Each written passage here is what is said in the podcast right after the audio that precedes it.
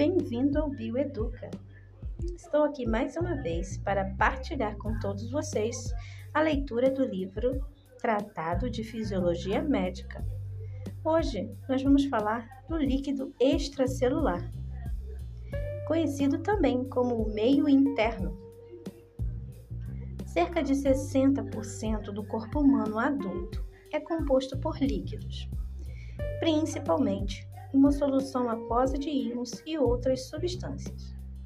Embora a maior parte desse líquido esteja dentro das células e seja chamado de líquido intracelular, cerca de um terço se encontra nos espaços fora das células e é chamado de líquido extracelular. Esse líquido extracelular está em movimento constante por todo o nosso corpo ele é rapidamente transportado no sangue circulante e, em seguida, misturado no sangue pelos líquidos teciduais, por difusão, através das paredes dos capilares. No líquido extracelular estão os íons e nutrientes necessários para manter a vida celular. Desta forma, todas as células vivem essencialmente no mesmo ambiente. O líquido extracelular as compõe. Por esse motivo, o líquido extracelular é também chamado de meio interno do corpo.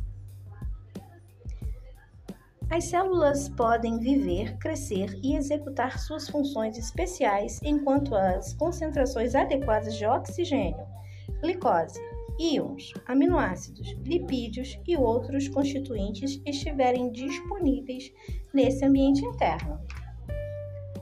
Existem algumas diferenças entre os líquidos extracelular e intracelular. O líquido extracelular contém grandes quantidades de sódio, cloreto e íons bicarbonato.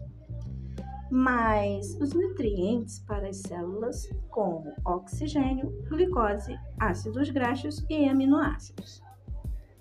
Também contém dióxido de carbono, que é transportado das células para os pulmões, para ser excretado, além de outros produtos de excreção celulares que são transportados para os rins para serem eliminados.